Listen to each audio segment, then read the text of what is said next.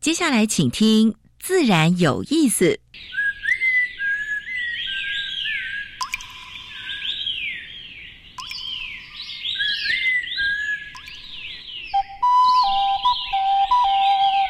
大自然是最能启发人心、最迷人的教室。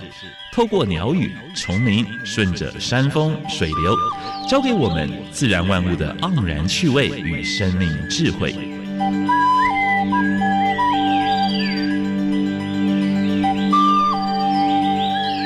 走过来，走过来，仔细听，仔细听，自然有意思。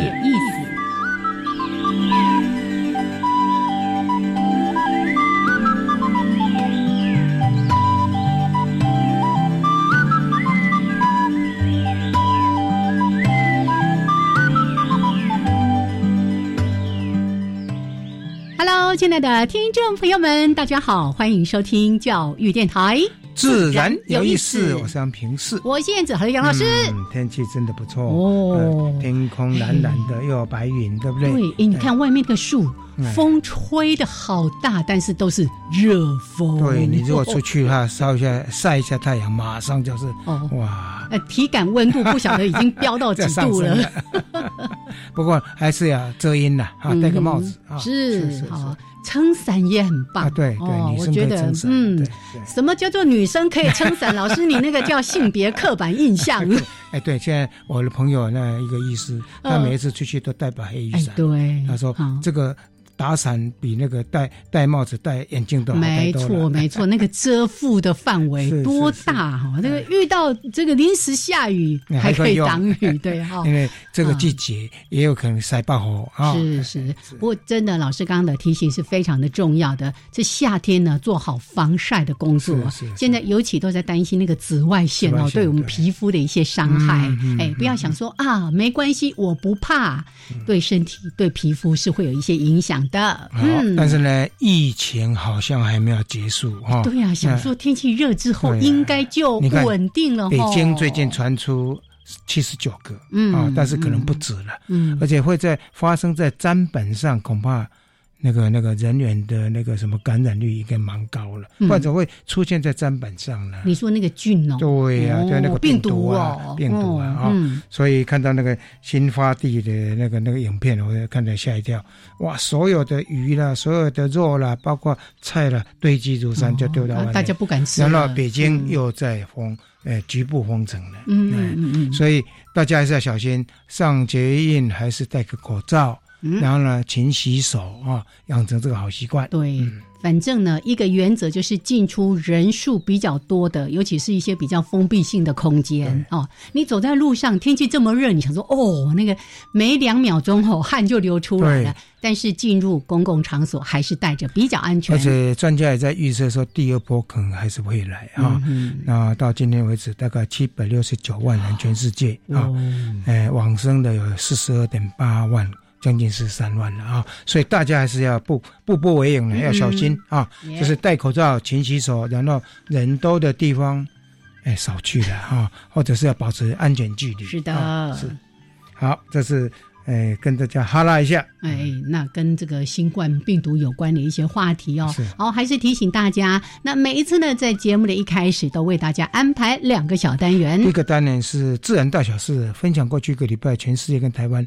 发生过比较重要的生态环保跟农业的一些事情。嗯，那第二单元我们今年呃一个主题就是入侵种啊，就是已经外来种已经到台湾，已经发生危害了。对，对我们本土的生态或者其他物种造成的一些威胁。今天燕子要跟大家介绍一种。哎哎，蛮大的鱼，哎哎，它也很可以很小啦，小时候。好，那除了这个之外呢，在今天的主题时间，哎，邀请到一位超人，哎，Superman，他在保育界非常有名，真的，他是很年轻就从呃林务局退休。那现在呢，巡回在各个学校，嗯，还有各个 NGO 环保团体在推他的生态理念、栖地的营造，还有校园怎么生态化啊，做蛮多的事情。对，而且他现在非常着力在环境教育这个部分，是是是。所以我几乎哈到不同的团体都会碰到他，都会听到有人讲超人老师，就不断不断的。他环境教育的超人是是好，那今天要跟我们分享国土绿网哎，对，怎么样？透过我们每一个人都可以做到一点点哦，把这个生态绿网给架构起来。陈超人老师，嗯，好，那待会儿主题时间再请超人老师跟大家好好的来聊一聊。先加入第一个小单元，自然大小事。风声、雨声、鸟鸣声，声声入耳。大事、小事、自然事，事事关心。自然大小事。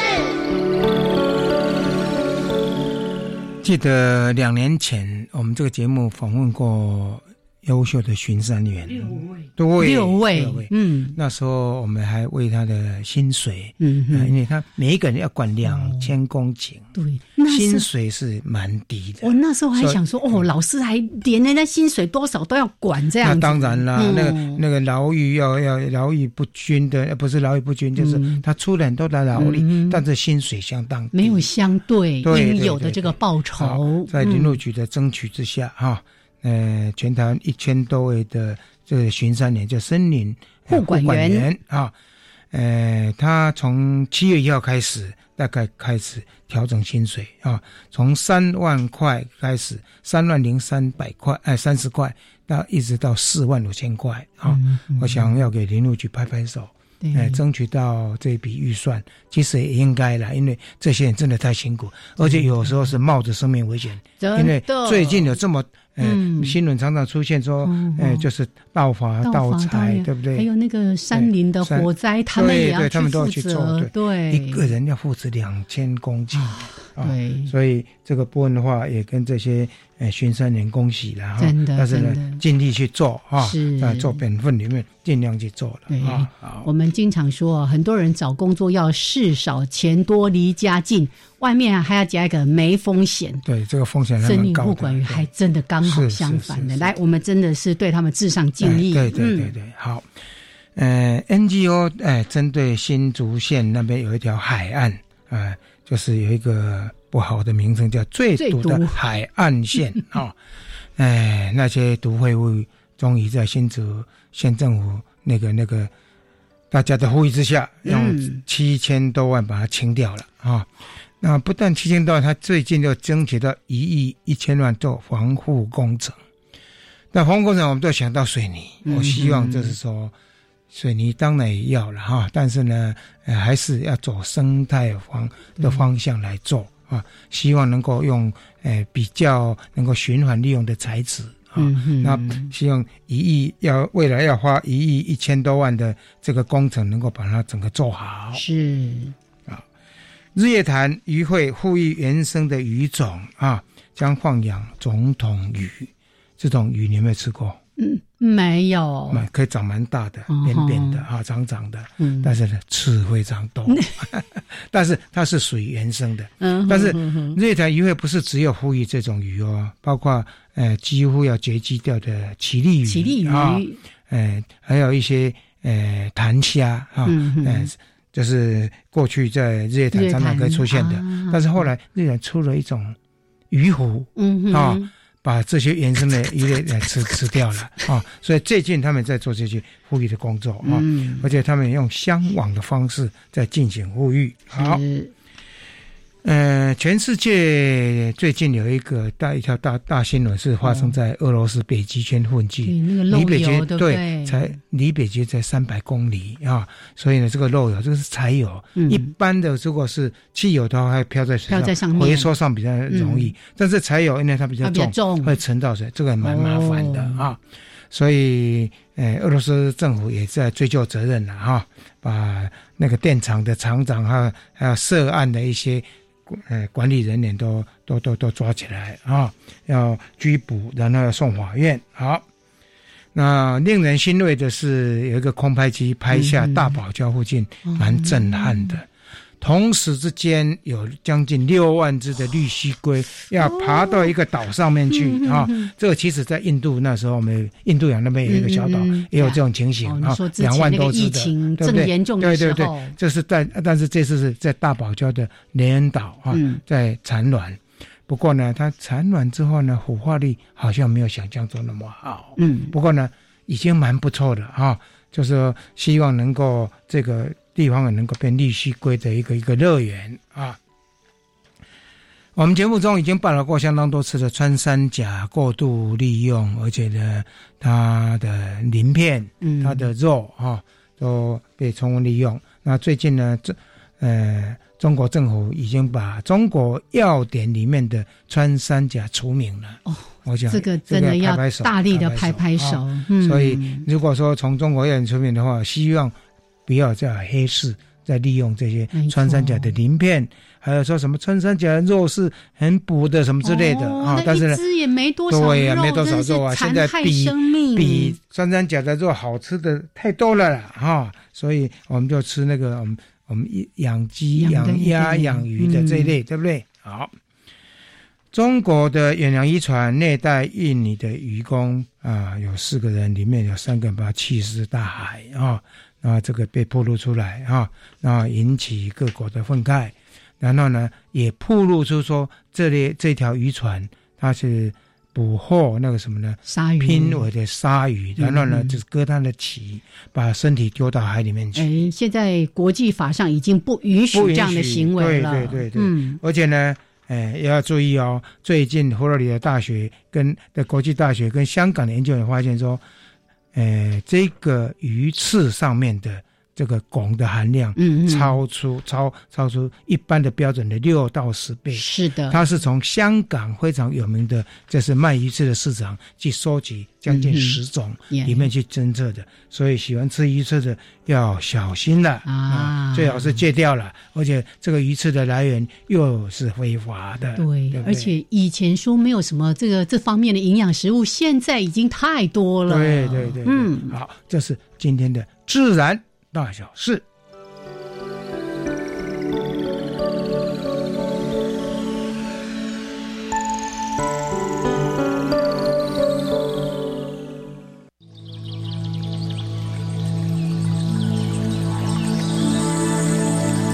别的地方找不到，别的地方看不到，别的地方听不到。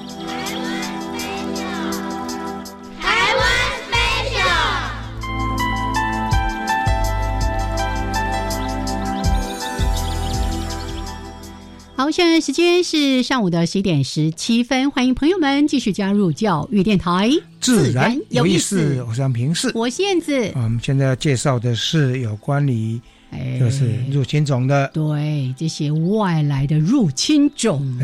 今天介绍什么鱼呢？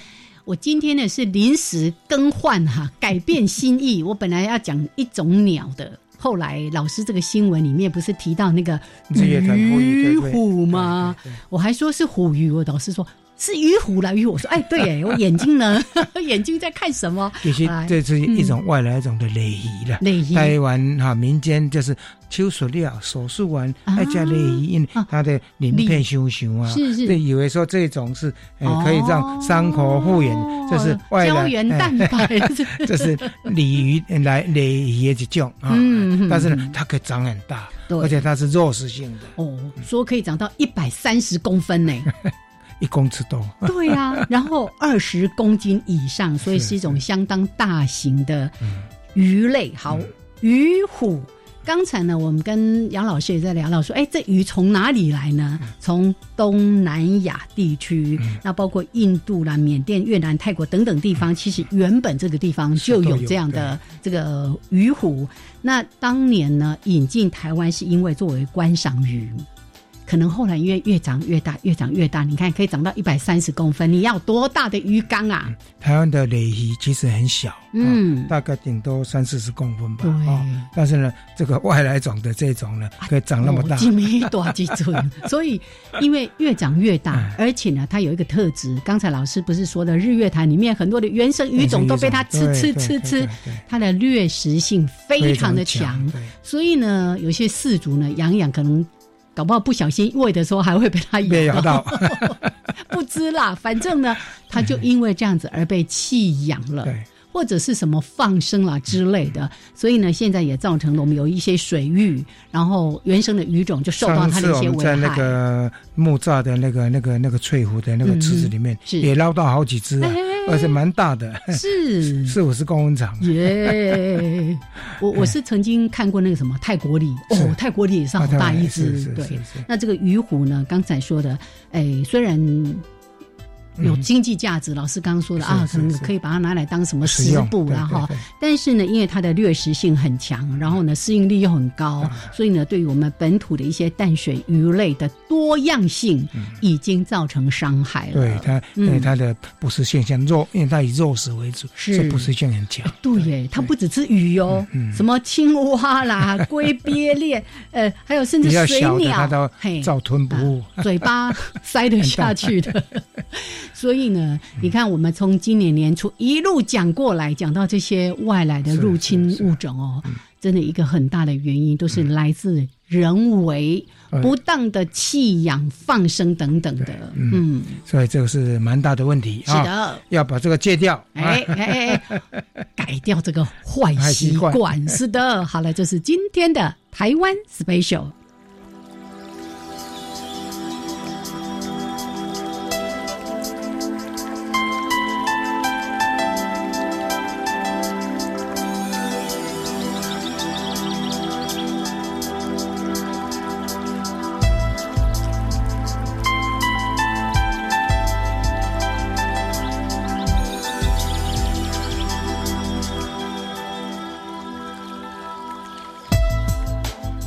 好，现在时间是上午的十一点二十一分，欢迎朋友们继续加入教育电台，自然有意思。我向平视，我是燕子。我们现在所访问的是林务局的退休教授。哎，你有没有看到我比出这个这个形，这个这个动作？超 开始陈超人，陈先生。哎，超人老师。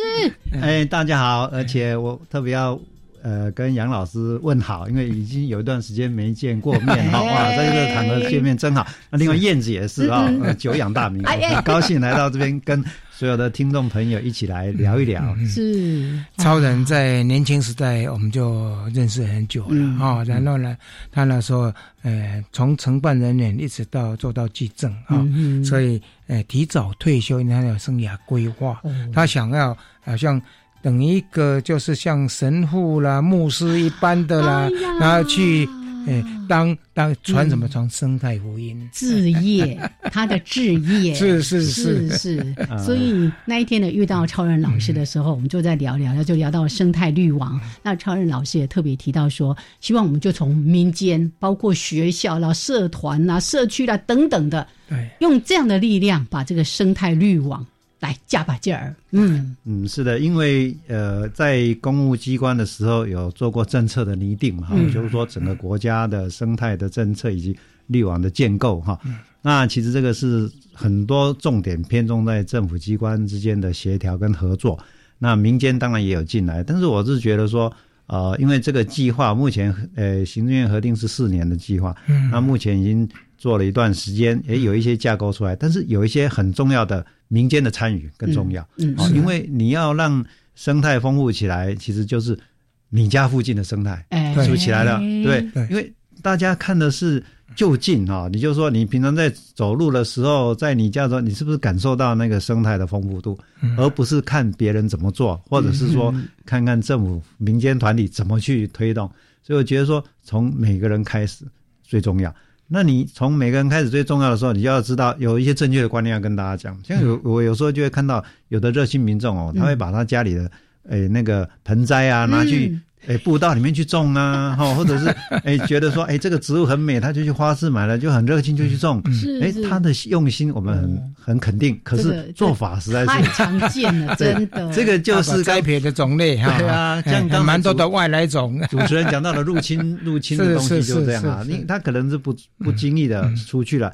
可是它一旦适应了变规划之后，然后就变入侵种，那就很难收拾。对，我们现在在大安常常碰到这样的，他觉得说我们这样原原生的蛮多植物，他因为还没开花，他觉得说，哎，那在就光光不熟晒哈，还没有开花，看起来丑丑，我干脆去买几颗美人蕉，买几个马上开花的，或者或者马英丹就跟你拔起来就种它的，哎。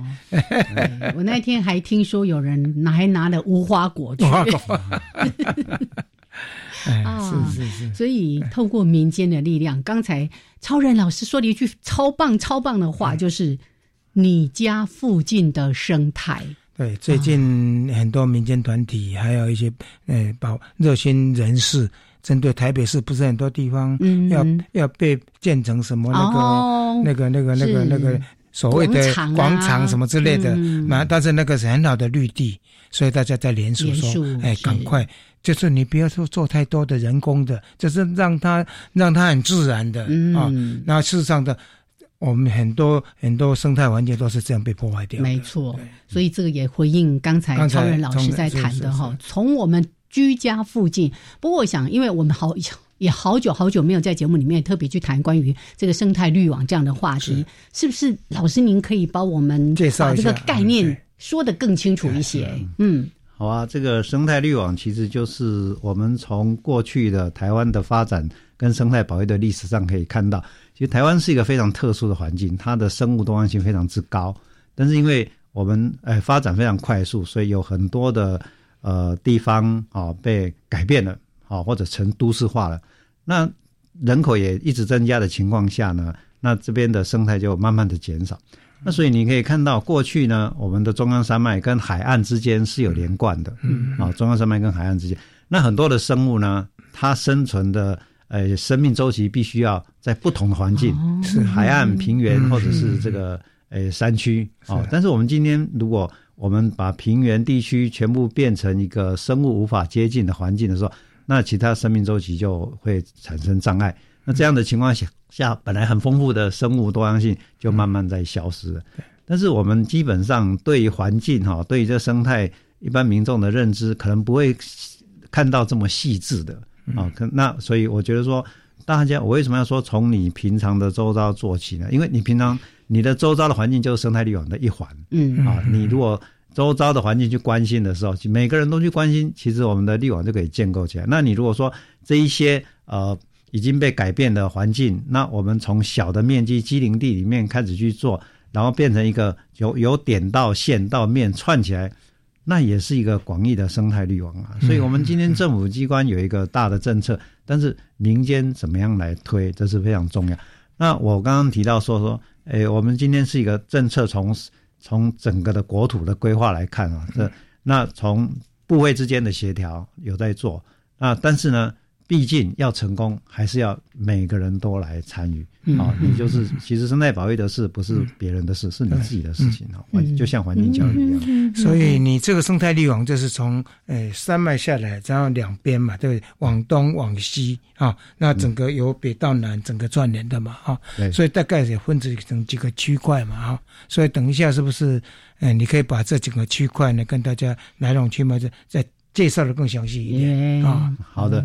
那我们的概念就是希望把深川里海串起来，森就是森林，森林。那川呢就是河川哈，从因为很多河流都必须从森林里面流下来，然后里里呢就是村里或者民众居住的地方，然后慢慢的河流就流到海里面去了，所以这是一个一个系统啊。我们台湾。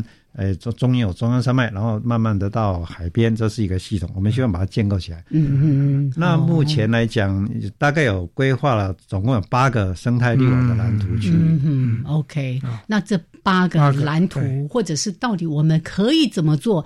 因为老师刚刚说的，那个生态滤网，每一个人都是其中的，对对对对。所以，我们待会儿来说一说。哎，身川里海，我记得有一次我们访林务局的一个局长的时候，他哎也带了这个书籍，是的，大家多多来关注这个部分。好好，OK，来，那我们这个段落先聊到这边，时间是十一点二十九分，稍微休息一下，一小段音乐，还有两分钟的插播之后，再回到这个主题。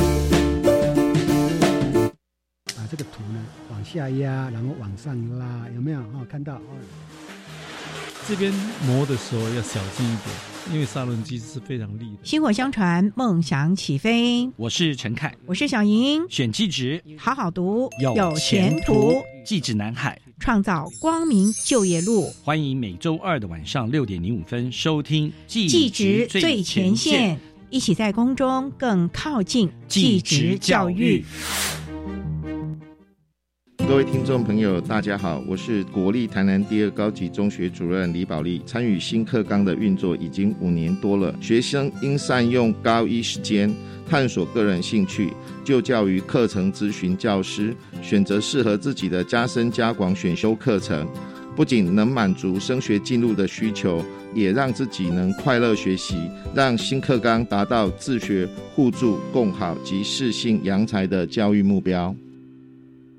哦，最近很不顺，家里蚊子又多啊，今天又觉得头痛发烧，该给师傅看看了啦。是不是还有后眼窝痛、肌肉关节痛？出诊。哎，啊，你怎么知道？你也是哦。哎呀，这是登革热症状，家里积水要肠道，否则容易长病媒蚊，引发登革热。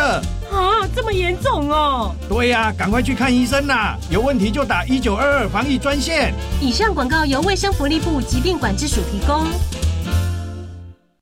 加外加外，阿玛波拉，扎根格玛西卡斯达斯，的加古拉布古列列。大家好，我是来自台东的胡代明，这里是教育电台。那罗哇那咿呀那呀哦哎呀，那是你呀鲁玛的呀恩哦，朋友们就爱教育电台。好，时间是上午的十点三十二分，欢迎朋友们继续加入教育电台，自然有意思。我是杨平世，我是燕子。哎，我们现在所访问的是生态保育界非常有名的超人啊，陈超人陈先生，他也是绿人。哎，超人老师呢？他说他在退休的时候。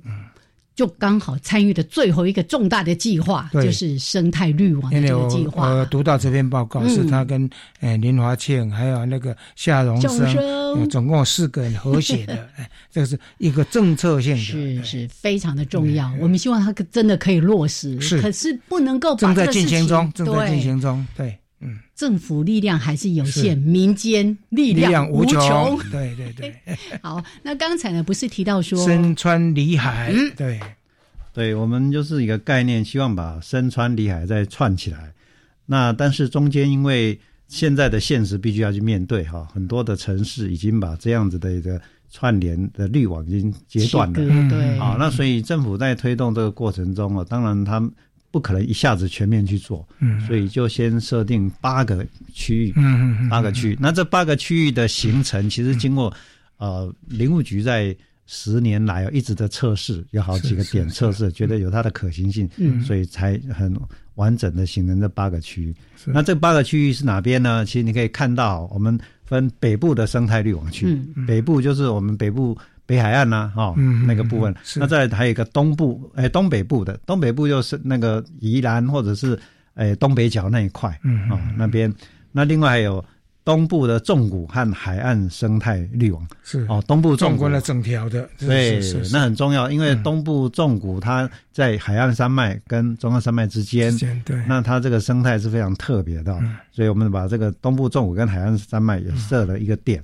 那另外呢，西部浅山的生态绿网有蛮多像石虎的，就生活生活在，还有蛮多的小动物、小部小型部队动物，大概都在这个区域。对，这一区就是现在大家所关心的石虎最多的环境啊，西部浅山的地方。那另外再来就是一个西部哈，因为西部很重要，就海岸线、海岸绿网哦，北段哦。那我们分南北两段哈，第第五个点就是北段的部分。那北段呢？有几个也是很重要的湿地哈，哎，湿地，那包括我们在南部的话哈，也有几个重点。你比如说，我们甚至还包含什么呢？包含那个早教啊，啊，那是在北段的部分嘛，那个那个区块。那其实这两个南北点最重要就是海海岸林、保安林的部分哦，还有呢，因为它都是在海边呢，都是属于环境敏感地带嘛，所以这个也是。我们现在急于要去保护的，把它纳入立网的部分。那另外第七个呢，就是恒春半岛，南部跟恒春半岛。哦，你看像恒春半岛现在最严重的就是什么？银河湾。银河湾，对对，那银河湾怎么把它砍掉，再种原生树种？对，现在也呃，政府机关也在想办法看如何。您是说，您是说在做更新。太太太难了，是不是？对对，啊，那这个需要努力啦。那因为银河湾的种子，你知道，它可以埋在地里面哦，十年二十年不会死掉。是是。然后一旦呢，它裸露地出来，它就发芽出来。是。啊，那是非常难处理的，那需要持之以恒。嗯。那第最后一个就是说东西向的生态绿网的串联。因为我们为什么讲东西向呢？因为你看我们海岸哈，我们台湾是一个长形的一个结构，海岸跟山脉之间，嗯啊。它中间必须要有一个东西向才能够连贯起来。是，那这个很重要，就是道路哈，乡道啊，或者是水路，这个部分要串联起来。所以是廊道的观念概念哈。是是。对，那这一些呃，其实你如果把这些图呢，把它放在我们台湾的地图上，你会发觉只有少部分被列进去。嗯。啊，因为这是一个第一次四年计划，是是是先做。那可是我发觉说，我们在推动这个过程中，哎，其他没有列入的。也慢慢在响应，他们觉得说这是很好。这个就是我今天要特别讲民众的参与。民众参与。哦那像我，我觉得说我们在有这个概念出来之后，其实社会有一些回响。那包括公园啊，你看现在像士林，士林那边有一个叫前港公园，它是一个。它也是都会区的公园啊，过去也是都种一些外来种啊。是，那现在他们已经开始去种原生植物，哦，蛮不错的。对，那边有一百多种的原生树种，很好，很好，非常值得去参观。我看到原生植物协会也在新竹也认养一个公园，就是推原生植物。没错，嗯，对，植物呢其实就是生态系统的基础嘛。对对对。那像刚才各位有提到，这么热的天气出去要用阳伞，很热。那各位想想看。以前哦，我们还没有这样大量开发的时候，其实根本不用嘛，你也不必开冷气嘛。为什么呢？因为吸收太阳能的的树已经不见了嘛，对不对？所以其实我们如果树种的多，绿地多的话，其实能量自然会被消化掉，你就不会那么热嘛。没错。那那个而且植物我们在生态系统里面讲它是生产者。哦，它会把太阳能储存提供给动物使用，所以你这个生产者一旦不见了，当然消费者就没有了，生态就就慢慢的消失啊。所以我们现在在觉得说要把这生态绿网建构起来很重要，就是说再找回以前的那种感觉。什么那种感觉呢？比如说这一块水泥地，想想看，以前我们可不可能把这块水泥地改变？如果现阶段有困难的话。旁边是不是有机林地？嗯，然后我们从这个机林地来这边做起，或者是哎，旁边是不是有一些呃大家废弃的地点来做？那当然有这样的概念之后，还有很重要的，你要种对东西呀。嗯哦，因为你要让生产者进来的时候，你不要把北部种到南部来，南部种到北部，然后我有种了一堆外来种这样子，尤其是 尽量不要外来种。啊。对是是是。所以我觉得像我们哈这个台北新市啊、新北市啊。周边有很多的山，焦山，焦山的步道，哎，这些都是很好，我们可以让民众去看看这些大自然里面。现在重要性以四座山来讲，你看大台北地区的，还包括外国人，都是充分的在利用。你上去爬山的时候，你会碰到蛮多蛮多外国面孔，对不对？对对，那那像这一些民众哦，他们去走的过程中，其实他们有体验到有鸟类、有蝴蝶的这样的，那在在。他如果再更细心一点，他到一个比较单纯的环境，你比如说，哎，完全没有哎很丰富林相的，或者是到一个人工的公园里面去，他可能就这些动物就减少了哈。所以呢，我觉得说我们要让我们的生态丰富，很重要的就是动物是一个指标。嗯，那动物为什么要进来呢？因为你有好的植物，对不对？你有好的植物。所以我现在一直在积极在推广，就是说从植物啊，我们从生产者来把它建立起来。但是这个过程中，我看这些地土地的话，包括有些私人土地，还有蛮多跨部会的，包括内政部的、国有财产局的、啦、交通部的啦，等等等等。那你们怎么去做这种整合呢？哦，对，因为这个计划哈，其实是一个农委会，但是一个主主办嘛，哈。嗯。但是里面呢，涉及到的单位非常多嘛，包括你说道路啊，像我们也跟呃那个交通部谈到路网的建立啊，到哈那个你比如说现有路沙的问题啊，是是是，在避免这些东西，然后也跟水利署谈那个哦，水利署是是，那水水水域的部分啊，对，嗯，那因为这个部分哈，其实我在。离开公共单位之前就有一点涉猎，但现在其实在执行哈，他们更具体了哈。那我觉得说还可以找机会再详谈。是，那我我就觉得说，我们到了一个呃一个地方哈，当我去我们在设设定这个计划的时候，其实我们一直去感受什么叫做生态，什么叫做绿网啊。那有这样的感受，我们当我们再换到另外一个角度到民间的时候，你会发觉说，哎，还是有很多。都可以去做了，像过去啊，杨老师也知道，我们在生物多样性公约是。那个在讨论哈，参加那一些诶相关的会议或者看到那些资料的时候，你会发觉说，早期的时候大家都觉得生物多样性不是他个人的事，对，哦是离大家太远了，对对对，那所以。后来在爱之目标才会提到生物多样性主流化，主流化，主流化的意思就是说大家都有这样的认知哦，那会提出这样就是以前大家不认为它是重要的，那现在已经提出过来，那所以我觉得说更重要是虽然有一个政府的政策，但是如何在主流化啊，一般的教育来是做起，没错。这个现在大家最喜欢说接地气这件事情，绝对要接地气，就是让它变成是每一个人生活当中都会去在意的事情。不光这样，像日本的话呢，蛮多企业他必须要去参加这样的活动，他。他的他的公司的产品才能够被大家所认可哦。现在都要讲什么 CRS 什么啊 CSR 什么的。好，所以刚才其实在提到这样的一个生态滤网，我们听到那个概念就是从一个点。我们说那个点是越密越好，对不对？哦，刚才在说机林地啦，或者是你的住家附近，或者我觉得我很遗憾，就是我没有任何一块土地，不然我也可以去种树。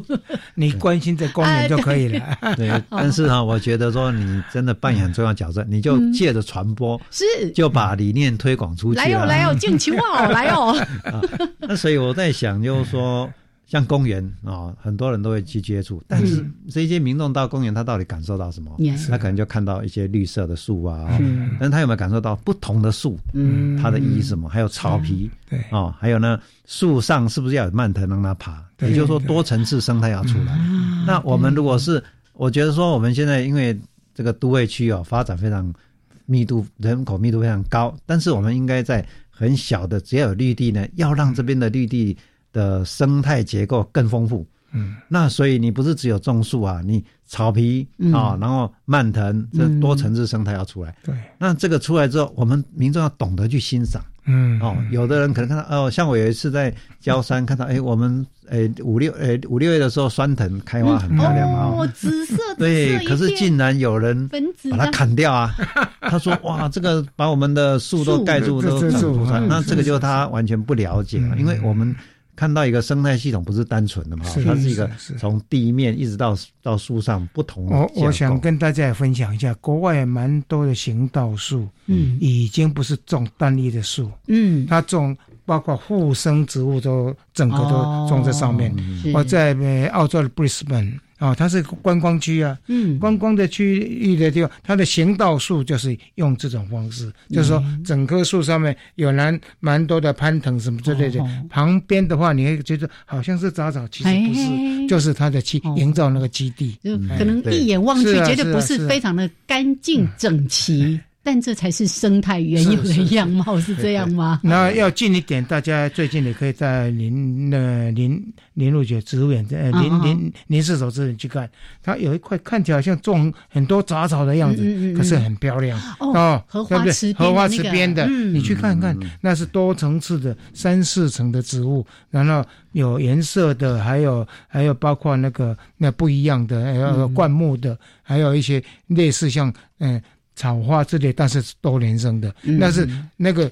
营造出来才对，对昆虫啦，那有昆虫来的话，才有其他动物会过来，对不对？嗯，OK，好来，那我们先聊到这边，时间是十一点四十四分。那超人老师呢，今天来跟我们谈生态绿网。哎，我刚才听到一个重点，就是我们大家都只想到要种树，不止种树啊，也要注意一下那个草地呀，还有蔓藤蔓藤类，对，我们都以为它自己就会自己长过来啊，不一定，还是要努力一下哈。有一些外来种的蔓藤，像我们介绍过的。那个什么牵牛花、小花慢走来，那个是要清除的了。不要来，不要来。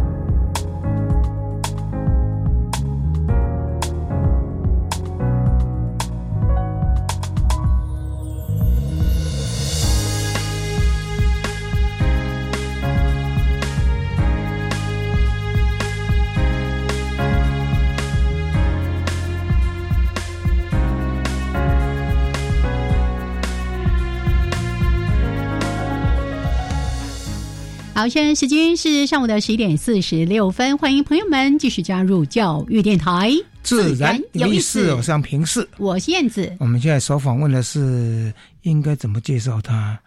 超人老师，超人老师，还有。哎，苦行僧，哎，生哎，传播福音的，传播什么生物动静福音的，是苦行僧，没有那么苦了啊。超人老师，永远记得超人老师。不过，老师真正的人是仁爱的人，心中有爱的人哈。好，那超人老师刚才在音乐当中，其实我们在聊说，为什么刚刚老师一开始介绍苦行僧这个名词？因为我们的超人老师他从公。公务单位就是林务局退休之后，他就开始透过自己的力量努力努力，好，而且苦口婆心。哎，来，老师跟我们分享一下这一段经验。是呃，苦行僧哈，基本上就是坚持一直走下去。嗯，但在这过程中，我觉得我很快乐啊，因为你如果不快乐，你不会走下去。嗯，真的。那这个快乐从哪边来呢？因为我深深的体会到，人是大自然的动物，我们不能脱离大自然。所以呢，在过去一段时间，因为我很喜欢到野外去看哦，我就看到说，我们这边的生态特色是什么？那这样子好的特色，为什么大家不清楚？尤其是台湾这个这个岛屿，又是这么特殊，在在一个诶亚热带地区，然后又北回归线又经过，这个是世界少有的一个环境非常特殊的，生物多样性又很高，所以呢。啊，我一直鼓励啊，你所谓的像所谓的苦行僧，我就到处去传播，说我们的生态特色在哪边哦，希望更多人能够知道，能够去认识。哦，这时候用嘴巴讲出来，然后更重要的是如何实际去做，实做，实际去做。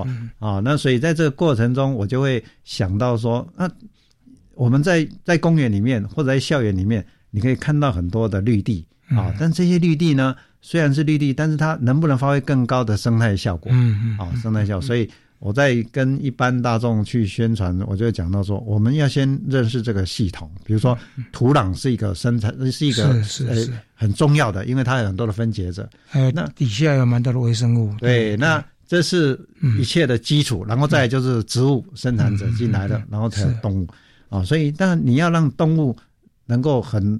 丰富的进来，一定要很丰富的植物嘛，所以我就从我就认为说，从七地的营造，像我现在在做，呃，我可能就是，比如说我到学校去哈，哎，去做那个生态的推广，因为呃，教育部的永续校园，他也有聘我当技术组委员了，那我们去去教去学校去看的时候，你会发觉说，一般的学校都有绿地。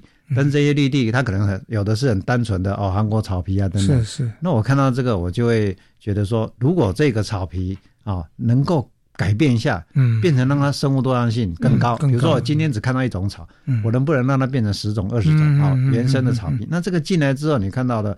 动物就进来，对，像蝗虫之类的蟋蟀就进驻了。哎，对对，那除了这个还不够，我还要在草皮里面挖一个水池，嗯啊，弄一个水池，然后让青蛙能够进来，是是是，那让蜻蜓能够进来，是，然后呢，这个。哎，旁边的草又长得好的时候，那小朋友呢，他就下课就会围在那边一直看看这个东西。是是，都会去的小朋友，他没看过蝌蚪，他没看过青蛙蛋。当他在那个小水池里面看到，他非常兴奋。那我们就借着机会跟他们讲，就是说，其实我们这个土地是我们要与生物共享的空间。是，校园也是一样，我们要共同来来享来享用，而不是只有人类的一个空间。所以大家以为说，像我们在大安森林公园所做这个营造萤火虫，不是只有萤火虫，我把那个整个水池的生态系，它边岸的植物大概种了五六十种啊。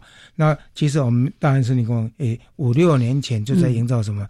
营造独角仙的基地哦，也把光蜡树都种了，然后。今年终于可以 看到成果了。你看要用多少？你刚才从土壤开始，对，要堆肥，还要那个碎木啊之类的，还要你看要种树是比较慢的啊，所以那个那光大树中心，从去年开始就有，今年也也更多了。所以这个就是刚才那个呃超人老师所说的，就是整个基地的营造，然后说要实做，对不对？对对，这非常重要，因为我觉得说哈。呃，我们要在我们过去对大地取决太多了，我们要再还给他。所以呢，我们过去大家想想看，台北这个区块，它以前是一个沼泽区，那现在你到哪边可以看到，其实没有了。所以我们就是想说，可以利用的绿地，就让它多样化起来。啊，有有水池啊、水生环境啊，或者有草皮啊，而且灌丛森林啊，让它多样性起来。那这样起来之后，它生物就增加，像。呃，我觉得说，我们应该让我们的大众去认识我们台湾的生态特色在哪边。嗯，那是不是在我们有这样认知之后，我们是不是想办法把这个你能够处理的土地让它再回复，也就是说偿还嘛？嗯，啊，我们再让它偿还，这样子一方面呢，也是一个生态利网的建构。嗯，假如点很多点起来就变成线了，然后就变成面，所以现在比较我们积极在推动，就先先从学校。公园开始，公园开始哦。那学校为什么这么做？学校很重要，因为它是学生上课的地方，家长都会到。嗯，那这样子就可以影响到家长，那他就会回到他们的社区，就会推广。那社区公园就会起来，然后他自己的院子他也可以做起来，或者阳台上面，哎，对 对，都可以种这些，哎，跟蝴蝶、跟昆虫、跟生物有关的这些植物。也也。那我们过去大家都觉得会开花的才是漂亮，其实台湾很多其实植物很多都会开花嘛，除了蕨类像是樱花植物它会开，但是台湾的植物的花都很小，或者量都很多，而且花期很短，这个就是台湾的特色啊，因为我们。哎，我一直认为说，不同的季节都有不一样的。它虽然不是很大片的，但是它点缀状的哈，那提供给更多的生物去利用。啊，所以你去森林里看，你很少看到说一大片一起开花的，它是点缀的啊。那这代表什么？很多样性。是这个森林里面有很多的植物在开花。我之前看过一张照片，是在拍那个武陵武陵那边的。他说：“哎，秋天的时候。”有各种颜色的植物，你就知道这里是物种很多样的。那你如果是单一的树种，那你那些生物，假如说它要吃食物的话，它是是不是一年就吃这一季而已 啊？其他三季怎么办呢？所以维持生物多样性是蛮重要的。是那生物多样性的话，我们就尽量栽种蛮多各式各样的原生植物，从地被植物开始到攀藤啊，到灌木，到乔木，对对对。所以老师，您刚才也提到说，哎，在学校这个部分，你其实也着力很多。那学校的部分是怎么去做？就跟跟老师、校长、什么行政人员去沟通，还是？对，这个很重要。就是说，我们到学校去哈，因为学校基本上它已经有一些基本的设置了。但是我们一个呃原生物种、原生植物要进到学校，这是一个新的观念的时候，你就要去跟他沟通。所以我通常都会跟他们讲说，学校这么多绿地，我们先定位，嗯，哪些是你的园艺植物区。哪些是你的菜园区？那哪些是原生生物区？哦，你就把这一块给我，不管多大多小，你只要给我一小小的一块哦，种下去之后，我就充满了很多的解说的题材就出来了，然后就会感动他们。所以我在有一个学校，他就说本来是很小的面积哦，最后校长竟然。做了几年之后，他竟然说全部给你做，放手让你了。对对，那个超人 老师也是精分蚕食，这是超人。对对 对，因为他们看到好处了。我一直在讲说，要让我们的孩子认识台湾哈，是从生态认识是非常好的。是啊，那我们一直在讲说台湾的特色是什么？那我可以在你学校里面就营造出这样学校特色的哈。那所以呃，而且又简单，我们不必到野外去，在学校就可以看到这样特色。小朋友可以看到。有青蛙，有蝌蚪，有有各种不同的生物在，而且各植物开花的时候，蝴蝶来了，哦，他们很兴奋，真的。所以这个是一种潜移默化啊。然后我是觉得说，像这样的话呢，如果附近有一个基地要开发的时候，这些人都会站出来，对不对？对对对。所以不只是学校，包括社区，像超人老师也是，哎，永和社大的顾问，对不对？哈，在社大老师也都开很多的课程，也跟社区居民这边有许多的沟通，是吗？对对。那所以我就想说，因为我们刚刚提到说，松端性的爱之目标里面有要松端性要主流化，主流化。这一件事，这是一个大的方向，但是你可以从很多细的地方去谈哈，包括。我们去传播，包括我们去直接去去种植植物，或者去管理或者移除外来种这一些，那你有一个正确的观念给民众，让大家说，哎，我也可以这样做的时候，如果大家观念都正确，其实我们主流化就达成了啊。那所以我一直在努力在做，就是说，希望在任何场合，只要有机会，我就会去谈生物多样性主流正确的观念，让大家变成一个主流化。嗯，好，所以非常重要。那有一次我就。跟各位讲一个经验，我到一个一个单位去演讲，他我的名字我题目叫生物多样性保育，结果主介绍的，我觉得这是一个每个人都会去关心的例子，而且日常生活都能够能够碰到的。那主持人他介绍完之后就说：“大家听听哦，这是生物多样性保育的议题哦，你们好好听。你们礼拜天、礼拜六去野外去走之后，你就可以借这个机会认识很多植物，是认识很多生物。啊，这个只是其实只是一个小小的一个面而已。我是希望说，这个演讲完了之后，他们想到说，我的任何时刻我都会跟生物多样性有相关联。甚至说你在办公室里面，你喝水啊，你呼吸空气都有关。那你是不是有感受到这样的？那主流化应该是时时刻刻哈，我们的日常生活就是落实生活了，就是生活环保化、生活生活多元化，就是类似像这样子的概念。啊，对，好，所以社区老师就不断去讲讲讲，讲到大家都觉得这是一件重要的事情。对，企业的部分呢，有没有在企业像企业假期或者什么，或者说企业怎么介入这一块呢？有有有，我们其实有一些案例哦，大家看了之后也很感动哦。那有的企业会来找我，或者是来说，哎，他们也有一块地也要这样做啊，我觉得这很好，很好。那我在做一个实验，就是说我曾经在一个很单调的环境里面经过改良之后，他们在很短的时间内啊，超还不到一年，那个植物像就非常漂亮，然后动物增加。甚至说，在一个都会型的学校里面，都凤头苍蝇都进去，哦，那是一个指标啊。哦凤像凤头苍蝇在对在大安是 很简单的事，因为它面积够大，但那个学校很小啊，那凤头苍蝇进来了，把它吸引过来了。对呀，哇，所以。老师刚刚说的植物来了，而且这个植物不是只有单一的，是哦，也不是只有我们想象中的那个大树而已。大树底下要有灌木，有这个地被，有攀藤等等的，所以。